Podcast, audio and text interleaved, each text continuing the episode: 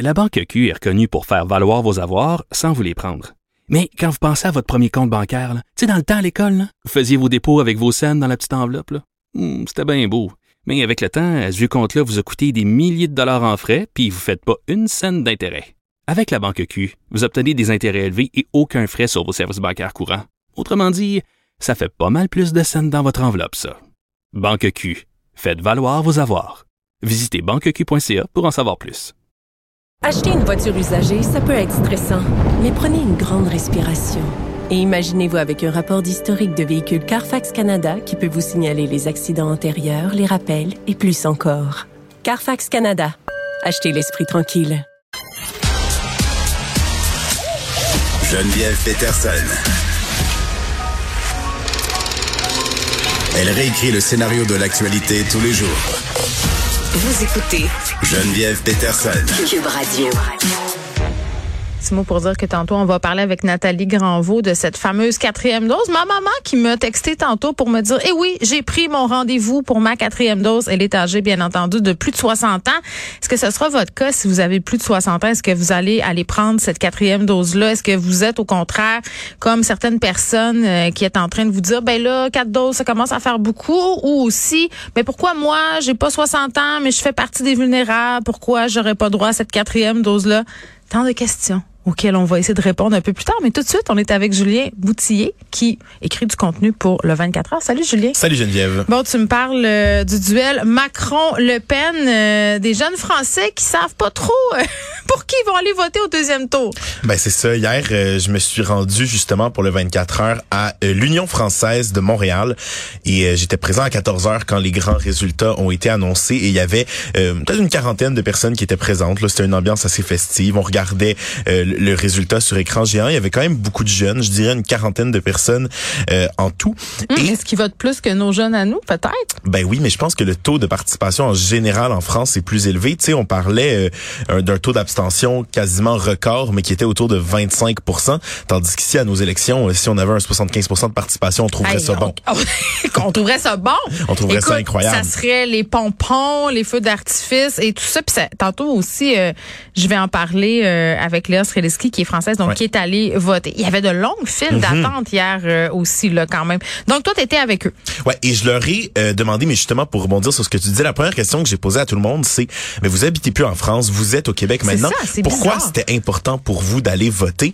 Et euh, justement, ce sens-là de la démocratie, du devoir civique, j'ai l'impression qu'il est beaucoup plus grand qu'au Québec. Tout le monde me disait, c'est vraiment important pour nous dans nos valeurs démocratiques, Mm. c'est important d'aller voter, quitte à aller euh, voter blanc, comme on dit en France, donc complètement annuler son vote, mais au moins se déplacer pour annuler son vote, vraiment euh, pour vraiment mettre soi-même son bulletin de vote, qu'il soit vide ou pas, dans le la petite boîte. J'ai l'impression qu'une gang euh, de, de Québécois qui, Oui. qui sont pas des Français qui ne feraient, qui se déplaceraient pas pour faire ça. Non, puis même ici, il y, a- y a pas de fil. Euh, En tout cas, moi, c'est j'ai rarement vu des fils, là, à part bon, euh, aux dernières élections, je sais qu'il y en avait dans Laurier-Sainte-Marie, dans certaines circonscriptions, mais généralement, on peut voter Non, sans non, fil et les gens ils vont ça. pas là.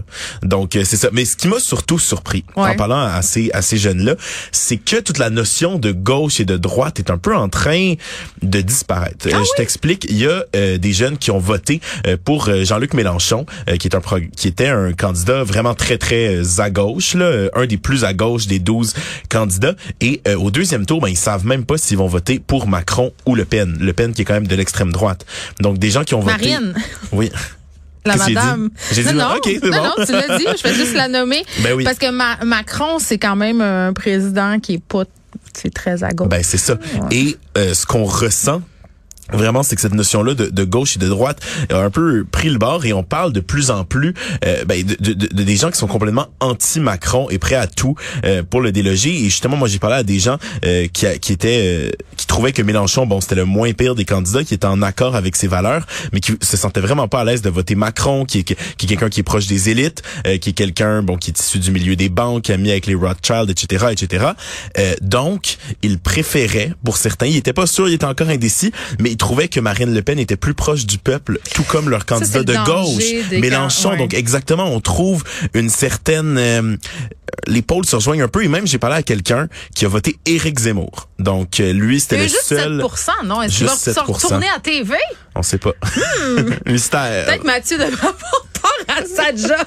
J'osais pas le dire. mais- Ben, c'est une petite Ah oui, une blague, gentille. Écoute, on peut, on peut quand même en rire un peu. Ben J'espère oui. que non pour lui, parce qu'il a l'air de se plaire beaucoup, mais quand même, euh, est-ce que, parce que 7 en tout cas, j'en reparlerai avec Léa tantôt, là, parce qu'elle a- fait, en- entre guillemets, une fixette sur Éric Zemmour. J'ai hâte de voir si c'est surprise. Mais c'est peu, mais c'est quand même beaucoup pour un candidat aussi extrémiste. Je pense qu'il faut le, le Ben, bien souligner. sûr. Celui Euh, qui a dit qu'on pourrait plus appeler son enfant Mohamed. Ouais, il y en a dit bien des affaires, mais Ouais. entre autres ça.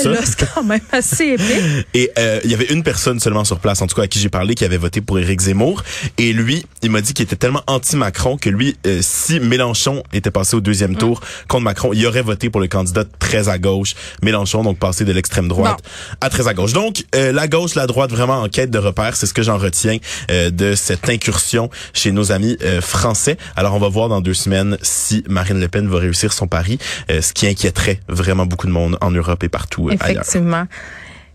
Il y a deux sortes euh, de gens en ce moment. Avant, je disais ceux qui n'ont pas eu la COVID euh, à Noël qui l'ont maintenant, mais maintenant, j'ai envie de dire, c'est ceux qui ont la COVID ou ceux qui ne savent pas encore qu'ils l'ont, Parce que je sais pas pour toi, Julien, Ouais. mais moi, autour Ah de non, moi, non, mais littéralement, juste ici à Cube, on, on, on- bon, on y goûte. Là. Il y a des Ouais. gens qui ont la COVID Uh-huh. et tout ça autour de moi. Puis en fin de semaine, j'étais à Québec au Salon du Livre. Euh, je suis allée au restaurant. Euh, Alexandre qui me disait, moi, je suis allée dans des shows. Tu sais, je veux dire, on s'entend là que c'est risqué business en ce moment. là. Ouais, mais moi j'ai j'ai fait euh, ben comme tu le dis, on, on a des collègues qui ont la Covid, là, donc j'avais été en contact avec eux. J'ai fait des tests en fin de semaine, deux tests négatifs. T'allais-tu passer dans les bajous? Oui, dans les bajoux Ah, et tout, j'ai fait le test complet. Euh, mais de plus en plus, on a toute l'impression qu'on va y passer. Et tellement qu'une étude euh, de Cyrano qui a été rapportée dans la presse Ouais. nous dit que c'est une personne sur cinq au Québec qui va penser, qui pense qu'elle va attraper la COVID dans la prochaine semaine. Semaine? C'est énorme. Donc, une personne sur cinq pense qu'il va attraper la COVID cette semaine. Et honnêtement, euh, je les comprends quasiment parce que il y a de plus en plus de gens, on voit, on est même plus surpris. Tu sais, tu te rappelles, euh, fut une époque où, mon Dieu, on avait été en contact avec quelqu'un qui avait la COVID. Tu sais, la personne nous écrivait. Ah non, c'était comme c'était la Euh, grosse panique. Là, là c'est comme Ah ouais, euh, j'ai la COVID. Ah OK. on est ça, comme on se sentait comme de gêné de Oui. le dire. C'est quasiment comme, mon Dieu, je t'ai-tu donné une ITS, là, tu sais, Ah, d'écrire mais- à quelqu'un, ah, mon Dieu, j'ai eu la COVID, on s'est vu il y a une semaine. Ouais. Maintenant, les gens, Moi, il y a une affaire que je trouve triste, c'est mon fils qui m'est arrivé avec ça cette semaine. Julien, tu sais, mon fils, euh, il a 7 ans. ouais. Il me dit ah je suis vraiment contente de pas avoir eu la Covid officiellement parce qu'il est testé négatif euh, même s'il y avait des symptômes il est resté isolé et tout. Euh, mais j'ai dit mais pourquoi tu dis ça et il me dit ben parce que euh, dans la classe on joue pas avec les gens qui ont eu la Covid donc il y a une espèce de Ah. ségrégation vraiment en poche mais tu sais ils sont Ouais. tout petits tu t'en rappelles au primaire là c'est tellement méchant. C'est difficile à C'est la comprendre personne qui a des poux, la personne qui a ci, la personne qui a ça. Mais là, bon, ils vont tous l'avoir. Fait que j'imagine qu'à un moment donné, s'ils veulent des amis avec qui jouer, pas le choix.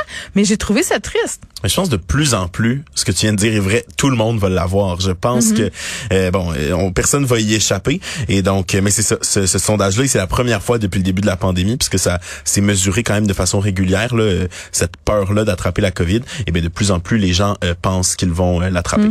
Jean Charest, qui était à tout le monde, en parle hier. Ouais. S'est fait questionner, bien entendu, sur la grève étudiante. Est-ce qu'il referait les choses autrement? Le persister est signé en parlant de ses convictions, mais il a quand même admis du bout des lèvres qu'il ne sait pas s'il aurait refait exactement les mêmes choses ou dit les mêmes affaires. Tu te rappelles qu'il avait été très dur Ouais. euh, par rapport euh, aux étudiants, avait dit bon, il devrait aller se trouver une job dans le Nord. Bref, ça y avait coûté le pouvoir. Là, n'ayons pas peur des mots. Ça fait quand même quelques temps la, la hausse des frais de scolarité, c'est une réalité et ça pèse lourd dans le budget des étudiants, Julien. Ouais, et même si justement en 2012 euh, il y a pas eu de hausse, même si on a les frais de scolarité au Québec qui sont parmi les moins élevés au pays, ça représente encore une partie importante euh, du budget des étudiants et en particulier pour ceux qui peuvent pas compter sur l'aide financière de leurs parents ni sur l'aide financière aux études. Il y a un super article intéressant de Sarah Florence Benjamin ce matin dans le 24 heures où on récolte le témoignage de certaines personnes parce que comment ça fonctionne pour avoir l'aide financière aux études, c'est euh, ben ça dépend du revenu de tes parents. Mais dans certains cas, tes parents ont beau être riches ou ce que le gouvernement considère riche entre gros guillemets, ça veut pas dire qu'ils t'aident nécessairement. Donc il y a des gens qui trouvent ça un peu injuste que rendu à 20, 21, 22 ans, on considère que c'est encore à tes parents de payer tes droits de scolarité. Donc, cette espèce de, de pensée-là du gouvernement. Non, mais c'est complètement débile. là. Jusqu'à quel âge les enfants sont à charge? Ben, à un moment donné. Là. Même, on a le témoignage de Félix dans cet article-là qui nous dit qu'au début de ses études, sa mère faisait 45 000 par année pour euh, mère monoparentale pour soutenir trois enfants. Et le gouvernement estimait que c'était assez pour qu'elle ait payé ses frais de scolarité. Ben oui. Donc, il n'y avait pas le droit du tout à l'aide financière avant aux études. l'inflation, ça, Ça, en plus. ouais. Et euh, donc, il n'a pas eu droit du tout à l'aide financière aux études. Et pour lui, le seul moyen d'y arriver, parce que nos lois sont absolument archaïques, ça a été de se marier. Oh my God. Parce que, encore en 2022, Geneviève, à partir du moment où tu te maries, Mm. tu n'es plus, euh, tu n'es plus, euh, tu n'es plus euh, À la charge de tes parents. Oui, Donc, mais- tu as droit à l'aide financière aux études. Et moi, j'en connais des gens qui se sont mariés Julien. pour l'aide financière aux Oui, études. devrait quand même lire la facture amoureuse avant de s'adonner à un tel geste, parce que si tu te maries pour les prêts bourses, Ouais. les conséquences de ce mariage-là peuvent être pas mal moins avantageuses que d'avoir un prêt de 12 000 Merci. Merci.